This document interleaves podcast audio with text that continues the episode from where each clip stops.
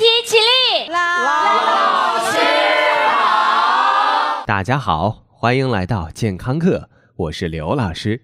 你有没有出现过这种情况？我在仰望月亮之上，当初是你要分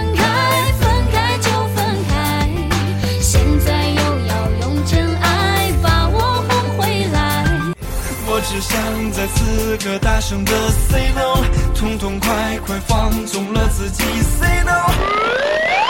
这些旋律疯狂在你耳旁回荡。甚至是绕梁三日挥之不去、阴魂不散之功效，令人茶饭不思、心神不定、坐立难安。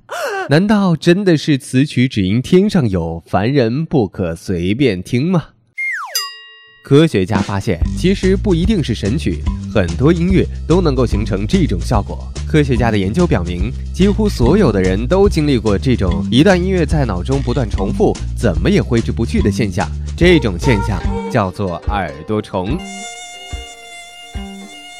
英国雷丁大学的心理学家菲利普·毕曼发现，耳朵虫的旋律一般都只是音乐中的一小段，其中百分之三十三是经常周而复始的副歌部分，百分之二十七是歌曲的其他部分，只有百分之二十八的情况重复的是整首歌曲。你有没有被耳朵虫骚扰的经验呢？你是怎么来解决的呢？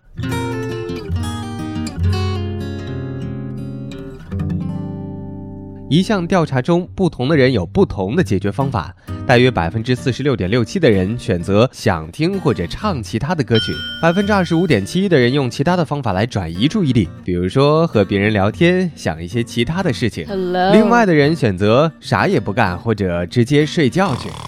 效果最好的方法其实就是最后一种，什么都不干。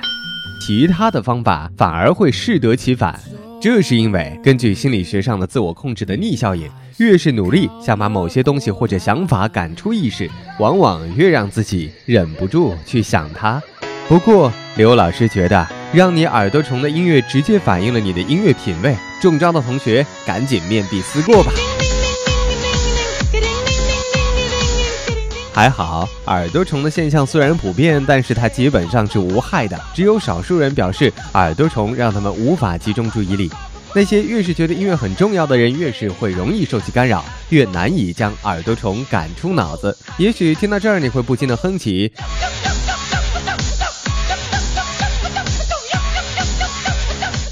什么？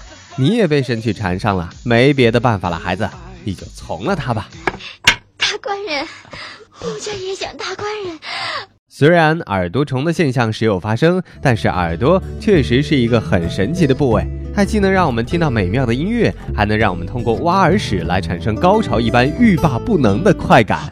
好的，心肝宝贝儿。很多同学都表示，自己动手挖出过一块巨大的耳屎，不仅过程异常美好，结果也会带来巨大的满足感和成就感。这个世界上不仅有人爱挖耳屎，相信也有不少人尝过耳屎。小的时候，爸爸妈妈为了阻止我们吃耳屎，会告诉我们吃耳屎会变哑巴。不过话说回来，他们对于吃耳屎和吃鼻屎为什么会持完全不同的两种态度呢？简直是让人搞不懂嘛！耳屎究竟是一种什么样的物质呢？话说，看到配料表，刘老师觉得耳屎的成分貌似和保健品有点接近。里头不仅有氨基酸、脂肪酸、胆固醇，还有三酸甘油脂、乙糖、溶菌酶、免疫球蛋白和糖肽以及微量元素铜等等。不仅营养丰富，还有一些同学反映说自己的耳屎为什么是甜的？刘老师建议这样的同学啊，你把耳屎攒着。攒到一个月的时候，估计能捏出一个胶囊，让你一次吃一个够。如果你觉得还不够过瘾，不如攒到明年的中秋节，咱们就能组装一个月饼啦。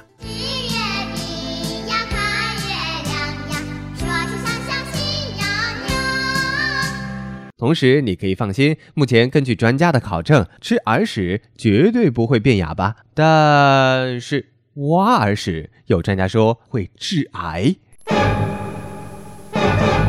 因为经常反复挖耳，使得耳道皮肤经常受到刺激，而形成外耳道乳头状瘤。虽然乳头状瘤属于良性肿瘤，可以手术切除，但是切除之后极易复发，多次复发极有可能会转变成恶性肿瘤。这让很多同学吓了一跳。刘老师可要告诉你，这是有可能的。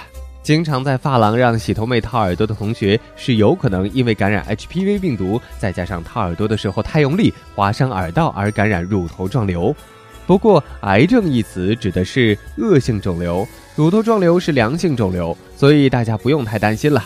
但是，共用不经过消毒的挖耳工具的确危险重重，所以挖耳屎这件很有成就感的事儿，咱们还是自己解决吧。